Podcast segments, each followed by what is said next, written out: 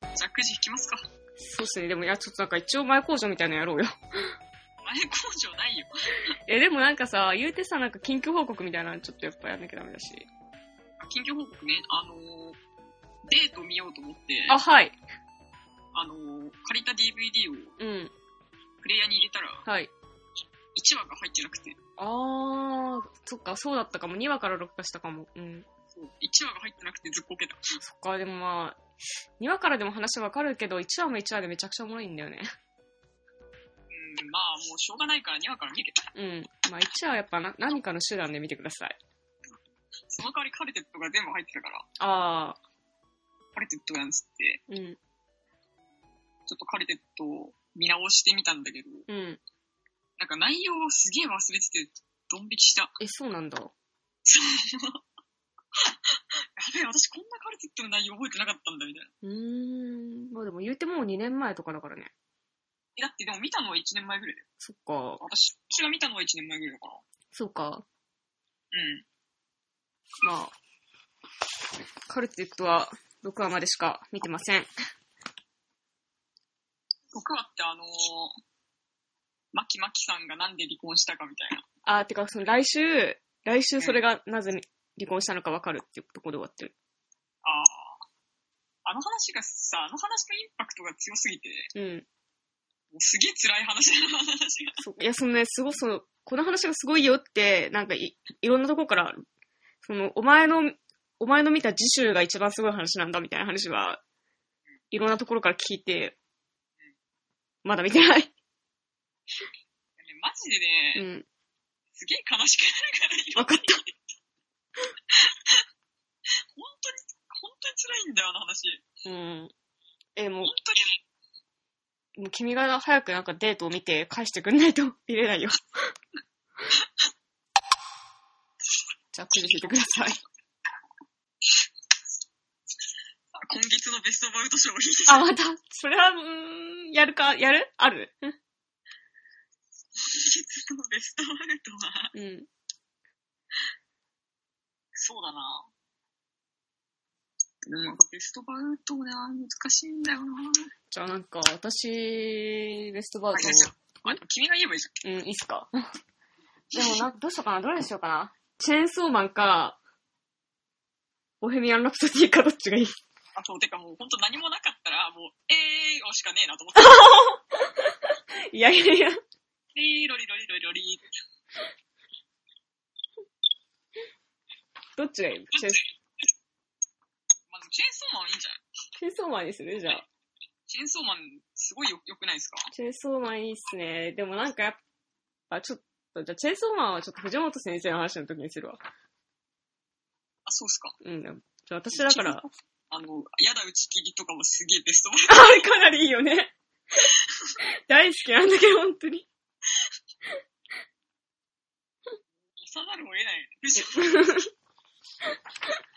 まあでも、やだ打ち切りがベストバウト賞でもいいけどね。 どうするじゃあ、今月のベストバウト賞は、あの、今、ジャンプ、週刊少年ジャンプで、チェーンソーマンを連載している藤本達樹先生が、あの、なんか、年始のジャンプで、あの、いろんなジャンプの作家の人たちがこ今年の抱負みたいのをこう色紙に書いているのがこうバーってこうカラーの ページにこうあって、そこで藤本さつき先生が、こう、色紙に、やだ、打ち切りって書いたことです。拍手。えー、窓まぎ、おうまぎれこってやらなきゃダメの話です。マジかよ。いや、いい、いいくじきましたね、これ。え、全然眼中にない紛れ子。それ君はないかもしれないけどさ、うもん。う、私にしたら結構大問題だよ。マジでえ、未だになんか、マグホームとかさ、アンサーとかを引きずってるの。いや、でも永遠でしょまあ、うん。いや、永遠でしょ、マドホーム。まあ、うん。え、でも永別遠じゃに、ないんですよ。もうさ、策略の物語でさ、割と満足したよ。でも私も満足したけど、うん。まあでも、あれでまあ、2期をやるぞみたいなさ、うん。結構壮大な決意表明みたいなのあったわけじゃん。そうなのかなあ、そうだよ、あれ、まあ2期やるよみたいな。うん。でも続きそうな感じはしてたけどね。確かに。そうそううん。みんな2期あるものだと思ってるし、うん。もうやっぱ2期やるっぽいみたいな。うん。お前ら本当にやるっぽいみたいな感じだったんだよ。うん。うで、まあ、そうこうしてるうちにさ、ん。うん。マギアレコードが始まったわけじゃんうん。うん。進みがね。うん。うん。わかるよ。まマギアレコードは、うん私もちょっとよくわかってないけど、うん。あのーまあ、魔法少女がたくさん出てくるソシャゲだよ。なんかその、オリジナルキャラいるよね。ってことはなんか知ってる。あ、もうめっちゃいる。めっちゃいるよ、オリジナルキャラ。うん。で、まあ、その、まあ、まあ、結局やっぱ魔法少女同士のなんか関係性がぐちゃぐちゃしていくみたいな話はしてんだけど、え、じゃあなんていうのえ、なんかさ、主役主人公、主人公ちゃんみたいな以外にもいっぱいいるってことあ、めっちゃいるよ。へえ。うん。で、まあ、すごい、まあ、まあ、とにかく壮大な、うん。まあ、すごいもう、ゆりばっからしいんだけど、へえ。まあ、それはそれでめんどくせえなと思いつつ、うんなんか足突っ込みたくないまあ、とにかくその、紛れ子がでもアニメ化するらしいからさ、あ、そうなんだ。そう、まともに2期っていうか、紛れ子をアニメ化するらしいんだよね。へえ。初耳だわ。うん。えまあ、普通に発表されてるはずだけどね。うん。届か、届いてなかった、そのニュース。今作ってないかな。マジか。うん。まあ、で、とにかく、うん。そうなってくると、やっぱ紛れ子やらないといけないのかな。もう遅くない遅いかな。だってもうアニメ待った方が早いよみたいな話にならない、それって。 アニメ待った方が早いことには、うん。まあ、アニメ待った方が早いな、確かに。うん。そなんかやっぱ新しいさ、魔法少女の関係性とか見たいかだからさ、うん。だからね、別に、いいっす、みたいな。うん。私もあの、初期の5人だけいれば十分なんで、みたいな。うん。いや、もちろん、そのスタンスでいたんだけど、うん。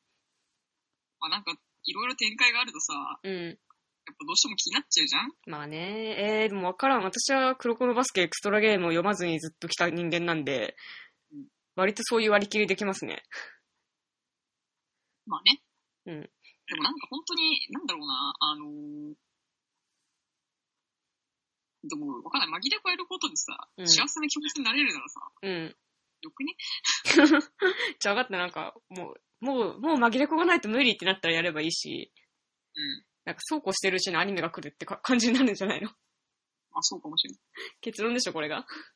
まあ、ただその、まあ紛れ子もやりたいしけど、うん。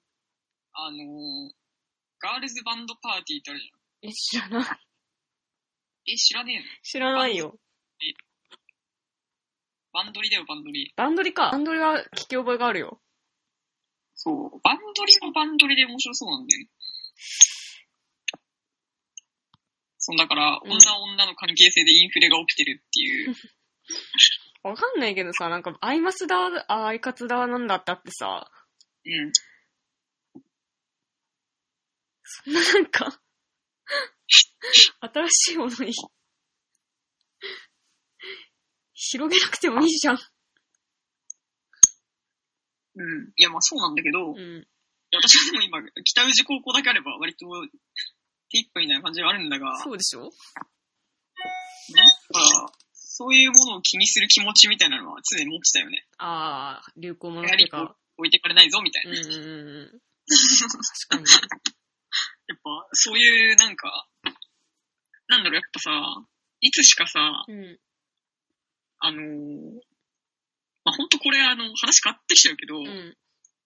あのーまあ、ゆゆりっていうジャンルがあるじゃないですうんか。うんそうゆりってさ、うん。うん。大体何が流行ってるとかさ、うん。完全に追い切れてたんだよ、10年前っていうのは。ああ、うんうんうさ、まあでも、まあ、5年前ぐらいから、ん。うん。あの、まあ、追い切れなくなってきて、うん。まあ、私の知らないカップリングとかがすげえ流行ってたりするわけじゃん。うん。で、なんかその状況ってすげえ喜ばしいことではあるんだが、うん。あのーやっぱりなんていうのかな。その自分のアンテナの低さみたいなのにさ、うん。まあちょっと考えるところもあるわけじゃん。なるほど。い や、でもなんかそれってさ、あれなんじゃないのその10年前って SNS なかったから、うん。会ってても気づかなかっただけなんじゃないのもしかして。まあそれもあるうし、ん。だだったら BL とか最初から何何も追い切れてないんだけど、うん。そうでしょそう。まあそう。いや別に稲子やりたいってわけじゃないんだよ。うん、わかる。なんか把握してないってことでしょそう。うん、まあでもわからん。無理しなくていいんじゃないってしか 思えないわ。無理をしたいわけではないんだよ。うん。だって別に興味ないなら興味ないでいいじゃん。興味あるよ。うんガルパも紛れかも興味あるよ、とっても。うん。ただ追い切れてないっていう。でもやっぱさ、窓マギ好きだったらさ、うん。紛れこをインインストールするぐらいはさ、やっぱ、で結構みんなしてたもんね。あの、職場の人も。いいよいいよ。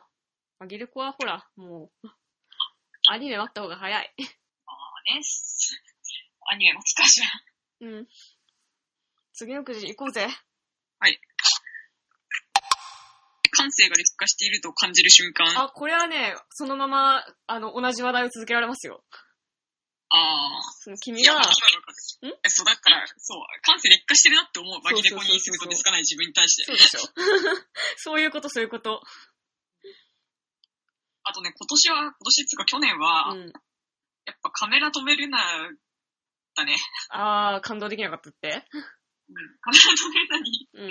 感動できない自分はうん、感性が劣化しているのかもしれない。うん、うん。やっいや、そんなことは ない。みたいな。いろいろありました。なるほど。でもカメラ止めるのを見てる時とかはね、なんか周りがすげえ盛り上がってるのに、私だけ盛り上がってないから、あうん。れあ、おかしいな私だけみたいになって。でも私そのなんか、あの、結構その音楽聴いてもさ、うん歌詞覚えられなくなるとかさ、うんあんまなんかこう感動できなくなるとかさ、劣化してるなって思うよね。いやそのさ、歌詞を覚えられない問題だけどさ、うん。その、なんか昔はさ、なんか、ノートに歌詞書いたりしたじゃん。した。てかまあなんかネットとかでさ、すぐ調べられなかったしね、あの頃。そうそうそうう。いん。や、今それしないから覚えられないんじゃないのと思って。いやー、なんかこう違うんだよね。その、この音楽がこ届かないんだよ。 心に。そうなのうん、てかその、なんだったんだろう、やっぱさ、その、は初めて聞くみたいな感じだったじゃん、その、アジカンの歌詞とかさ、うん。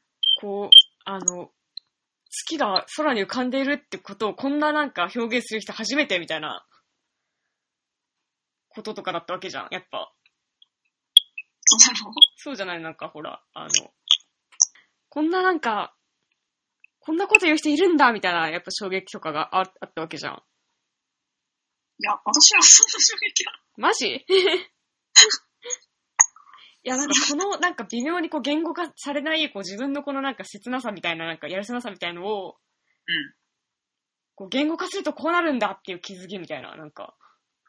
まあね、でもその、アジカンが歌ってた、なんか、切なさ、やるせなさ、うん、うん劣等感みたいな、うんうん。があるじゃん、いろいろ。ある。でさ、その、すごいさ、中学の時アジカン好きだったけど、好きだった。で今も好きなんだけど、うん。聞けばやっぱいいなって思うよね。そうなぜって思わない。でも本当にそう思う。なんかアジカンのさ、うん。歌詞ってさ、うん。基本後悔してるんだよね。そうそう そう。いやさ、後悔あるわけないじゃん、そうなんだよ。よ。中学生に後悔があるわけないのに、そうあの歌詞にめちゃくちゃ共感してた中学生なんなのみたいな。そうそうそう。アジカン的な経験とかしてるわけないのに。ないのに、そう。なんであんなにアジカンのそうそうそう。わかんないよね。結構、いまだにそれはね、解けない謎。うん。で本当に、すごい共感してたんだよ、あの頃。してた。なんか、あの謎の劣等感にすそごうい共感しそうてそうそた。でも、いろいろ思うことあって、う。うん。やっぱりその、田舎にいることに対する、閉塞感みたいな。やっぱそうなのかななんかさ、うん。え、でも言うて東京憧れとかあの頃なかったよ、別に。やまあ東京憧れるっていうか、海外憧れはちょっとあったけど、なんか。うん。ていうか、そのなんか、うんやっぱあの、ないじゃん、なんも。え地元にはってことそうそうそう。かっこいい服屋もないし、うんなんかこう、映画館もないし、うんやっぱ普通になんか不便じゃん。マジでなんかリリー・シュシュのさ、舞台みたいなところになんか私たちの中学校だったんですけど、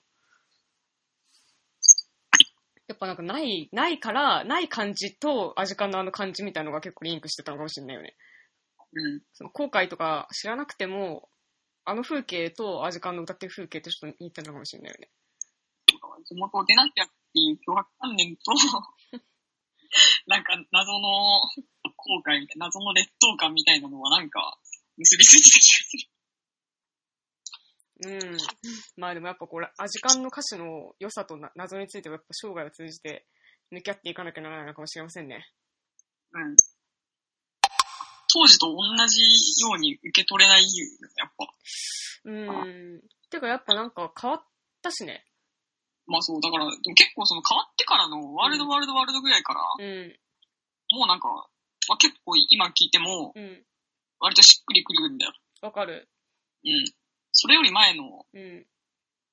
もうなんか、もう本当に永遠になんかうん。 失恋し続け てる、うんうん。そういうとか今聞いて、うん。いやまあやっぱすごいいいんだけど、うなんで自分じゃないこの歌にあんなだったんだろう。ん。リアルになんもねえやつな。 想像力ってやつだけがあるやつな。すごい、でもやっぱそのなんか、マジで経験とかではなく、空気を愛していた感じがするね、やっぱ。うん、まあだからあのね、ハードロックが好きだったっていうか、激しいうん。ギタードラムが好きだったっていうのは、うん。まあもちろんあるんだけど、うん。まあでもだってね、別に サンボマスターでも、バンポブチキンでもなく、そラうッねドウ。ィンプスでもなくなぜか時間そうなんだよね。やっぱいじ、アジカンを一番愛してたからね、圧倒的に。謎ですね。謎ですね、やっぱ。まあ別に、味感を選んだことは、良かったと思うんだけど、わかる。 てか、その、アジカンを選んだセンスのもとを生きてきてるよね。っていうのはやっぱ否定できないからね。味感を選んだことっていうのはやっぱ、鋼の錬金術師を選んだこと、まあね。なぜか直結してしまうからね、そこ は。うん。リライトってめちゃくちゃ後悔してる歌詞だからね。 そう。でもやっぱあの、鋼のさ、あの、第一巻っていうか出発でもそうなわけだからさ、鋼の錬金術師も永遠に後悔し続けてるから。人体練習しなきゃよかったってことを27巻かけてさ、やってるわけそう やり続けてるのがまあ鋼の錬金術師だからね。うん。特にやっぱ、アニメはね、もう、永遠にもうやっぱリライトみたいなうん。い感じだからね。 やでもちょっとアニメ鋼の話はやめよう。そうだね。これはこれでややこしい話になるから。 てかまたややこしくなっちゃうからね。次のくじこアジカンの話で切ろう。 てかもうアニメ鋼のくじ入れる、今度。お願いします。うん。あ、すいません。はい。金バドの話していいです かあ、はい、いいっすよ。羽バドの話なんですけど、いいですよ。あの、羽バドの話はちょっと前回もちょっとベストバウトで話したんだけどうさ、ん。あの、まあ、ちょっと、もうちょっと詳しくじゃあ羽バドの話をしますと。はい、いいよ。てか、私結構羽場と興味ある。普通になんか、なんか、なんかスポーツ漫画は、かなりなんか、気づいたら追ってしまっていて、羽場ともスポーツ漫画なので興味があります。はい。羽バドはやっぱアニメ化もされたからみんな知ってると思うんだけど、うん。まあ、私は羽バド3話の半分ぐらいしか見てないんだけど、あ、そうなんだ。アニメ見てないんだ。うん。全部見て、でもちゃんと作ってるなって思った。もうチラ見してる限りでは。うん。で、まあ、羽バドがさ、どういう話かっていうとさ、うん。この、まあ、羽バドって、 まあ、漫画の話をするけど、うん。てか、まあなんかマゾコン、マゾコンの話だって、結論あが先週、前回は出てたけど。そう、結論マザコン漫画なんだけど、うまん。あ、そこにたどり着くまではすごいさ、アイデンティティが迷走してた期間があるんだよ。あははうん。で、なんかさ、1巻から3巻ぐらいまでは、うん。なんか、ゆるふは、まあ、その、タイトルがもう、軽音みたいな感じだけど、まあそうだよね。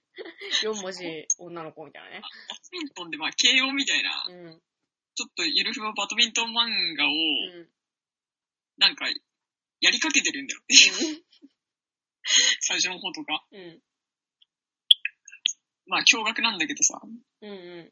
女子校じゃないのか。うん。普通に驚愕なんだけど、まあうんなんかその女子バドミントン部がうん。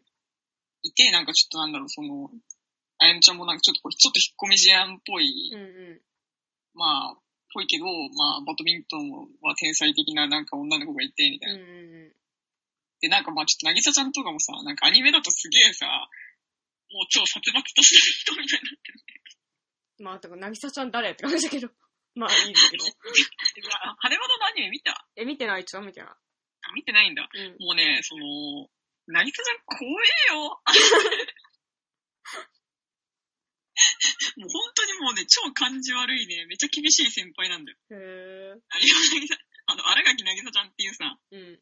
えの、、そ今れ年はさ、なんてい引う退のの、うん。今年引退の、なんか、バドミントン強い女の子がいるわけ。あ、はいはいはい。じゃあ、その1年にレギュラーを渡すわけはいかないポジションね。だし、そうの、んなんか弱小高校で、なんか頑張ってる、荒垣なぎさちゃんっていう子がいるんだよ。あ、ゴリ、ゴリね、スラムダンクって言ったら。っていうところの残り。うん、オッケーオッケまあでさ、でもなぎさちゃんがね、厳しすぎー。て、うん。もう部員がみんな辞めるんだよ。ゴリだね、やっぱ。うん、だからさ、そう始まりはまあ、スラムダンクなわけ。うん、まあちょっとそのアイデンティティがちょっと迷走して、うん。なんかあのーまあゆるふわな感じで始まるんだけど、うん、まあなんかだんだんその、なんだろう、あの、羽崎彩乃ちゃんがうん、バドミントンに目ざ目覚めていくに従って、うん、なんか絵柄とかもすごい変わってきて、うん、なんか萌え要素みたいな、もう媚びが一切排除されるんだけど、うん、うん、媚びが一切排除されて、うん、ちょっとなんかピンポンみたいなうん、立地になるわけよ、うんハテバドが。てかまあなんかたまに、てか何年か前にその羽バトの初期、今みたいな、そう。変わりすぎだろ、わらみたいなツイートはまあ、見ましたよ、私も。そう。まあうんとにかく、そういう漫画なんだよね、うんハネバノっていうのは。うん、で、まあ私はその、ゆるふわなところから、うん、急になんか、殺伐とするっていうところも含めてハネバドを愛してはいるんだが、うん。まあアニメのあの改編は正解だったと思う。最初から殺伐ってことうん、最初から殺伐させてるのはまあ正解だったと思ううし、ん、まあひ非常に面白く見れてるというか、うん、ううん、ん。で、その、でも完全にまあそのアイデンティティをゲットしたわけじゃん、ハネバドが今。うん、最初その散々迷走してたアイデンティティを、うん、まあ、その、今獲得してるんだけど、 うん、なんかもう本当に今、今の羽バドがなんかさ、もう異常者しか出てこ ないの。まあでも、まあスポーツ漫画はそうなりがち。そう、なんか、あの、羽バドも、まあその、普通になんか、うん、地区大会から、県大会か忘れたけど、うん、まあそういうところから、まあちょっと大会が始まって、うん、まあインターハイになるわけじゃん。まあうん全国大会になるわけじゃん。うん、うん、でさ、もうさ、全国大会始まった時からさ、うん、もう異常者しか出てこなくて、うん、なんか本当、もうなんか、もうななんだろう、もうでもそれはすごい楽しくて、もうなんか次から次へと、そのもうなんだろうな、顔のいい女、顔のいい女、顔のいい女、異常者、異常者、異常者みたいな。なんか ね。いやもうね、それがもうね、最高に面白いわけよ。で、なんかさ、そう で出方もさ、うん、すごいブリーチみたいな感じだけど、 ザン背景なしみたいな。いや、そう、そういうんじゃなくて、マジえ、なんかもう、最初からもうね、殺意マックスで出てくるの。 だからやっぱなんかこう、セリフ、めくり、大駒、大駒立ちみたいな感じってことえ、なんかそう、そう、そう、そうじゃなくて、あのーそう、そういうんじゃなくて、うんかっこいいセリフ、え、なんかもう、かませ犬系かっこいいセリフとかもあるんだけど、うん。うんもうかっこいいセリフ、かっこいいセリフっていうか、異常者っぽいセリフだよね。 うん。え、なんか、で、いい例ないのいいね。例えばどんな異常者っぽいセリフが、え、なんかね、あのーまあ、その全国大会の中でも、まあ、飛び抜けて、やばかった、まあ、マシコルイっていううん人がいるんだけど、うん、まあ、マシコルイね、最高なんだけど、 うん、まあ、マシコルイ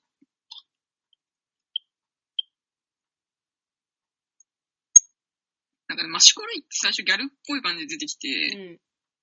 多分その、鎌田康介先生が思ううん。ギャルスポーツ少女みたいなうん。うん。感じでなんかマシュコルイ出てくるんだけど、うん。なんかマシュコルイって二重人格なの。 ほう。もう漫画、もう漫画じゃん。うん。まあでもその二二重人格って、その、あれでも、なんかなんなんだろう、その、漫画っぽい二重人格って言われるとちょっとまあそこ微妙なんだけど、なんかお兄ちゃんがいて、うん。なんかそのお兄ちゃんもなんか天才バドミントン選手なんだけど、うん。なんかちょっと家庭環境が結構劣悪で、うん。劣悪っていうか、あの、なんかまあ、ご両親もバドミントン選手みたいな感じなんだけど、うん。でなんかいろいろなんかね、悲しいことがあって二重人格になっちゃうっていうか、たまに俺になっちゃう の。そうなんだ。そうそう、たまに、たまにっていうか、バドミントンやってる時とか、うん。頻繁になんか、俺が出てきちゃう。わ私なんかマジ一人称ぶっ壊れ人間大好きだからさ。 それはちょっと嬉しい、嬉しくなってしまう。まあ、そういうね、マシコレイが、まうん。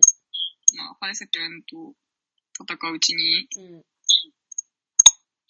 なんかただのイケメンになるんだけど、なんか、ん。 ギャル、ギャル消えるってことそうギャル要素消えちゃうんだよね。なんかか、なんか話が進んでいくうちになんかギャル要素が消えてっちゃうっていう。マジか。 うーん、なんか、よくそれで、なんか、崩れずにできんな。わかんない。崩れてんのか な傍から見たらすげえ崩れてんのかもしんないけど、うすん。げえぶっ壊れてるかもしんないけど。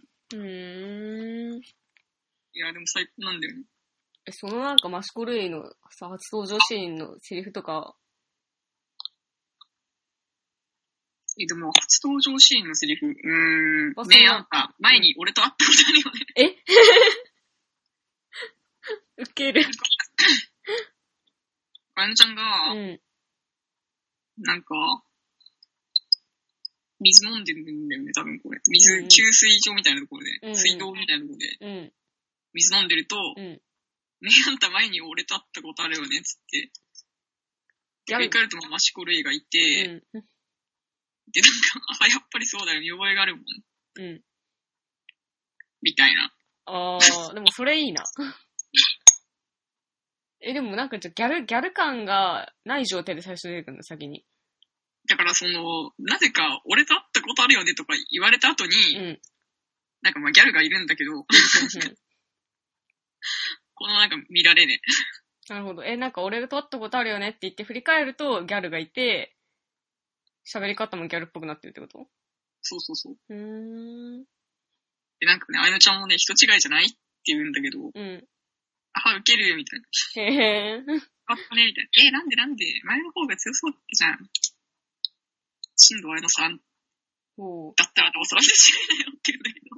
だったらなおさら何新藤綾乃、新藤綾乃っていう名前がさ、うん。あの、お母さんの、あの、ああ。名字ってたの、昔。うん。あれ逆かなまあ、とにかく、うん。姉崎綾乃って名前で試合出てるんだけど。うん。まあでも、この時のマシコルイってずっと認証が俺なんだろうーんう。え、なんで全日本深夜の時俺とやる前に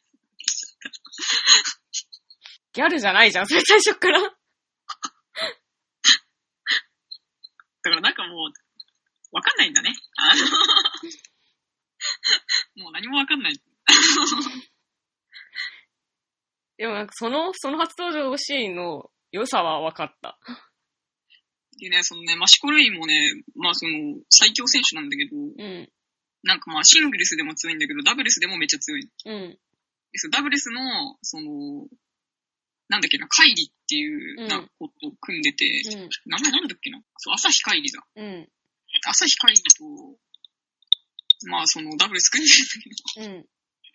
朝日カイリの初登場シーンもすげえやばいんだよ。どんなどんなえなんかね、そう朝日カイリとうんマシコルイの関係性がすげえ劣悪で、おう。あの、 まあなんかそのね、あのマシコルイと朝日カイリがうん。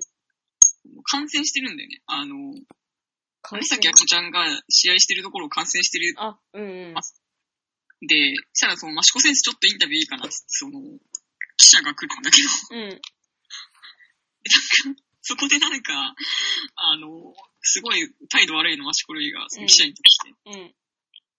で、なんかこう、説教、説教するところから始まるんだよね。記者にマシコレが説教する。あ違う違う、その、記者うが、ん。なんか、ちょっとインタビューいいかなって聞いてきて、うん。マシコルイが、 うん。何も感じてないから何も答えようがありませんって言うね。いいね。で、なんか、レイっつって、朝光が怒る。あー、はいはいはい。そういう関係性ね。そう。で、うんあのまあ、こう、記者とか帰っちゃうんだけどさう、ん。で、朝光がすげえ機嫌悪くて、うん。不機嫌な時に不機嫌さを周りに撒き散らすの本当にやめて。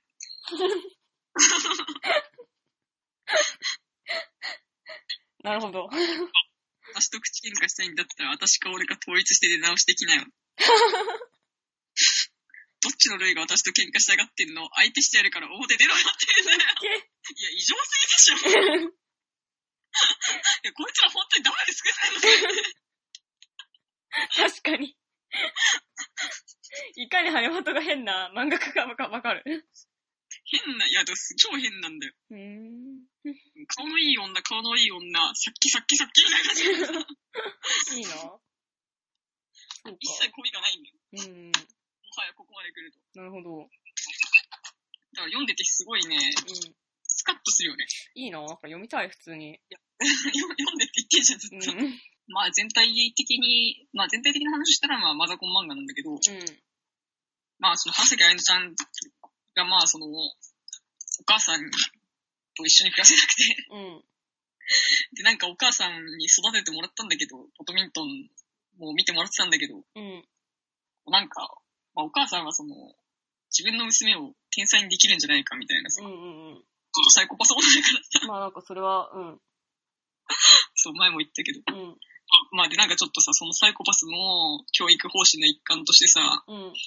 なんか、あの、外国のコニーっていうさ、天才少女の指導をしたりしてさ、え、なんかそれってもしかしてそのなんか、娘のライバルとしてぶつけさせるために読んだのそうそうそう。ああ、 なるほど。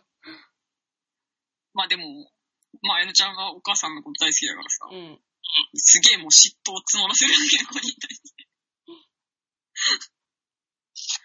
まあそういうね、すごいよ。いやもうね、多分読んだらわかるけど、うん。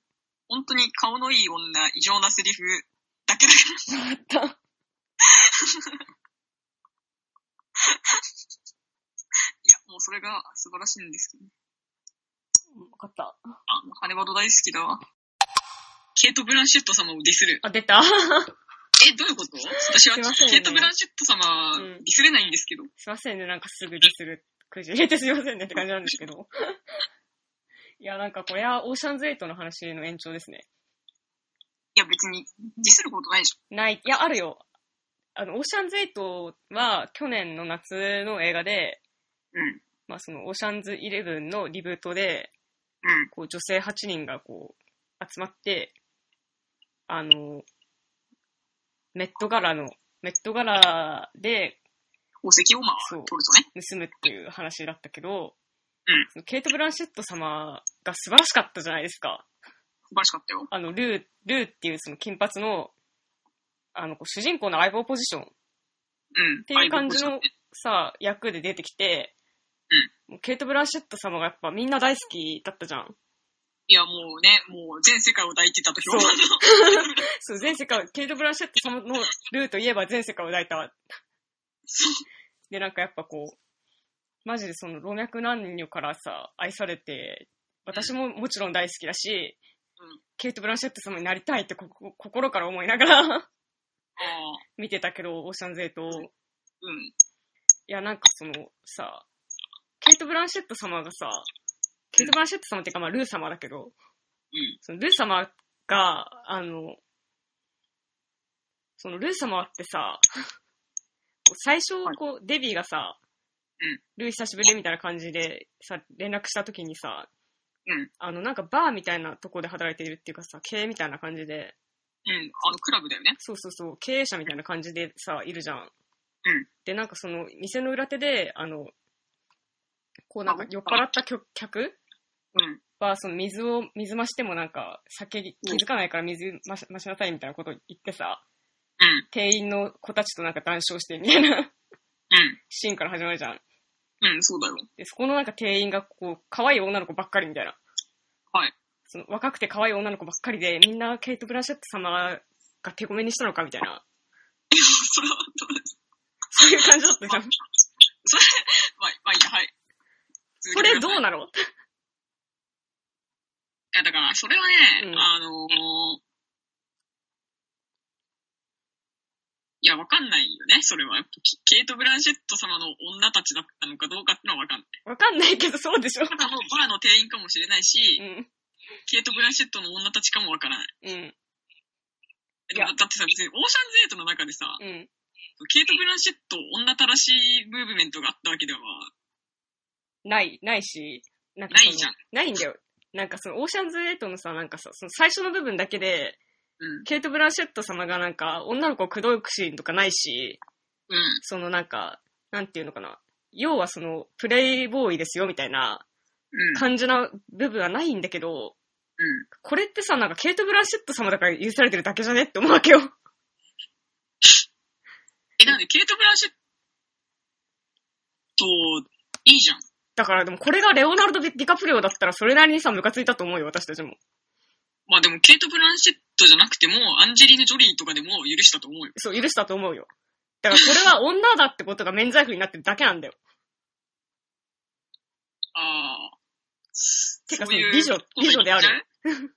あの、女たれしのレレズはクソだろうみたいな、そういうことてか、女だらしのレズは、その、いいんだけどうん、これなんか男だったらムカついてたけど、うんケイト・ブランシェット様があまりにも美しいし、うん大好きすぎるから私もあのバーで働きたいとかちょっと思っちゃうじゃん、普通に。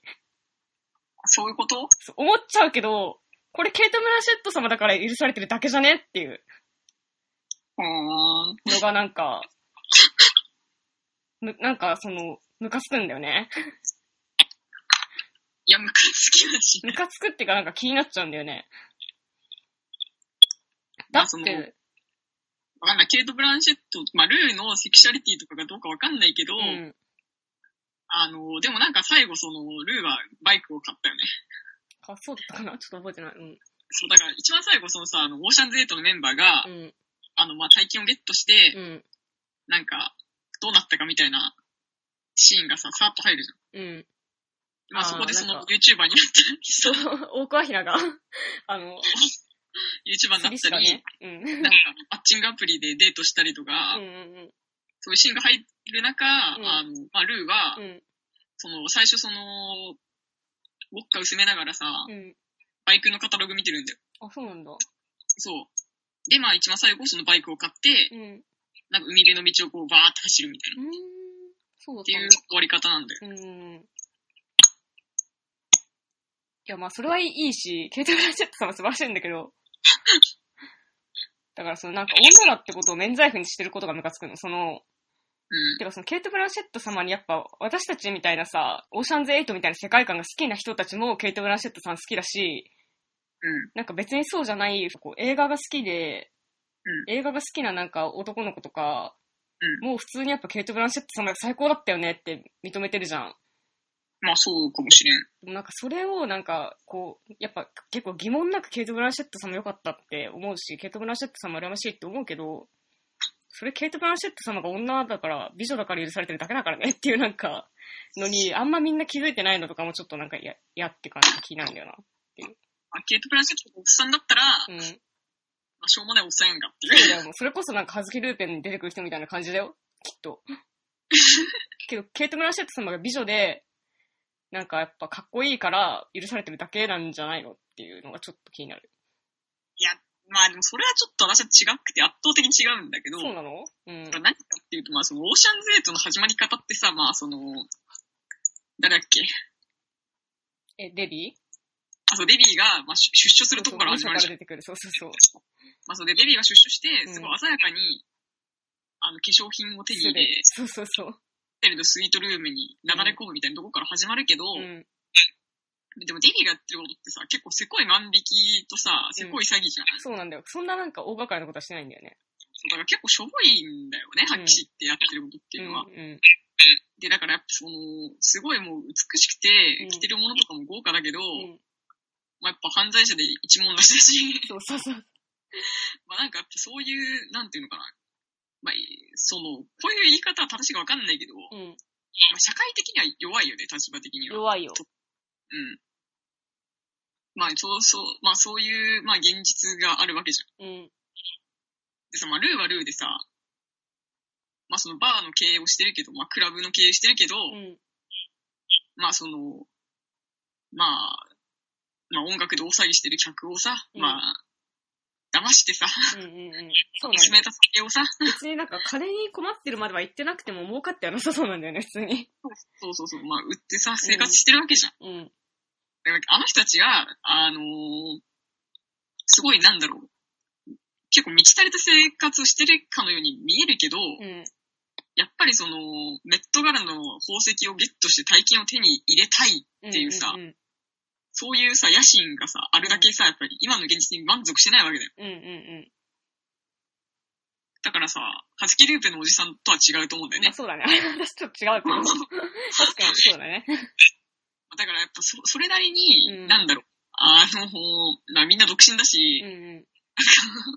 なんだろう、そう、一般的な社会的な成功みたいなのは手に入れてはいないかもしれないが、うんうん。まあ、それでも楽しくやっている女性ではあるうん。けど、やっぱりまだ満足してないみたいな、現実に対してね。うんうんうん。まあ、大金をゲットしたいんだよみたいな、そういうさ、うんうん。そういうなんかまあ、高等無形な野心を持ってもおかしくない説得力があるみたいな、うん。そういうバランス感覚のもと、まあ、あの冒頭の、あの、ルーがうんロッカーを進めるシーンがあるんだと思うから、ああ、いや、てか違う、その、ルウォッカを薄めることは関係なくて、そのなんか、だからその、可愛い女の子を 雇って、自分のお気に入りの子たちを雇って、なんか、バーを経営してるような人間っていうのは、なんか、女だから許されてるだけなんじゃないのってことを言いたかった。結構なんかこう、いろんなフィクションの中で、なんかこれ女子だから許されてるよね、みたいなうん。のが結構ある。すごいなんかマジで、大義っていうかその概念みたいな、お大きめの範囲で言うと、うん。あのなんか女にセクハラする女だよ。はいはいはい。すごい大義で言うとね、萌えアニメとかに出てくる女にセクハラする女とか、え、だからさ、それあれじゃん、ユリピエロじゃん。そう、ユリピエロにも繋がるこの問題は。 あ、それは、え、でも、いるえ、でもやっぱ結構10年前のアニメとか、大体どの、どの作品にもいたじゃん。え、まあ、いいたよ、その、10年前のギャルゲーのピエロポジション。うん。うん。でもそれはなんかユリピエロはちょっと置いといても、なんか女にセクハラする女、女だから許されるみたいなのとか、うん。そう、なんかムカつくんだよな。 ムカつくっていうか、なんかちょっと若干疑問は、あ、疑問が残る。えわかんない。例えば誰って思ったけど。えー、なんかわかんないけど、日暮らしの泣く頃にもいたし、あ、いたね。あとなんかやっぱそれこそブリーチでもいるじゃん。 あ、いいますね。いるし、あとなんだろう。なんかそこら中にいるからなんかマジで。でも、ブリーチの、あ、千鶴だっけあ、そう、しずるちゃんね。そうそうそう。千鶴ちゃん特殊だよね。しずるちゃんは結構、てかブリーチのモブキャラの凄さについては、うモん。ブキャラっていうかなんていうの一応の同級生ポジションの人たちの、は、測れなさ、測り知れなさみたいなのは、ちょっと違う話が広がっていっちゃうんだけど、千鶴ちゃん先駆けてるからね。そうなんだ。先駆けてんのめっちゃ先駆けてたじゃん。え、その、え、そのセクハラ女子ポジションとしてってことそうそうそうそうそう。え、いたじゃん、いっぱいあの頃。いや私なんか、はい。だってち千鶴とか出てきたの、うちらが小、小5、6とかだよ。小えでも4、5とかでしょだって。え、でもわかんないけど、ブリーチ以前の漫画にもやっぱセクハラ女子ポジションっていうのはいてさ、いたのかないたでしょなんかわかんないけど、劣化の炎とかさ、いたっけいたんじゃないのおぼ思い出せないだけで。わかんない。その、じゃあ、ふう、ふうこ様がなんか姫に対して、うん。可愛いやつめみたいなのやってたのは覚えてるけど、うん。なんかあったかみたいな、他 に。ないな。でもやっぱとりあえず風呂に入ると胸が触るよねみたいな、なんか。 ああ、なんかもう、それはさ、テンプレとして絶対あるみたいな、あったしま。あ、そそれはもうお約束として、うんなんかもう最近では逆に見ないかもしれないそうけそど。うそう。だけどなんかやっぱ10年前とかすごいはびこってた、そういうのとか確かに。必ずなんかどの漫画にもいいた気がするし、なんか、そういうのの、なんか、極地で、見えないぐらい最高峰にいるから誰もそれと同じだということに気づいてないのがケイト・ブランシャット様。っていう感じがするんだよね。そうですか。うん。いや、でもそんなハッピーなシーンじゃないんだから、クラブのシーン。いやばそうだけど。私からしたらそんなになんか、うんそんなハッピーなシーンじゃないわ。ケイト・ブランシェット様もなんか楽しそうに見えて結構苦労してるよね、みたいなシーンじゃない。まあね。まあ、ケイト・ブランシェット様には罪はないから。うん、まあ、だからその脚本家を責めてる、私は。だから、あの、なんだっけ。なんとかバーグ。そうだ。そう、ソダバーグを懐疑的な目で見ている。まあいい、いいんだけど、ソダバンクそいつ俺撮ってんのか。まあいいや、そういう風に見えちゃったんだよね。うん。行きましょうか。うん、次の富士行こうか。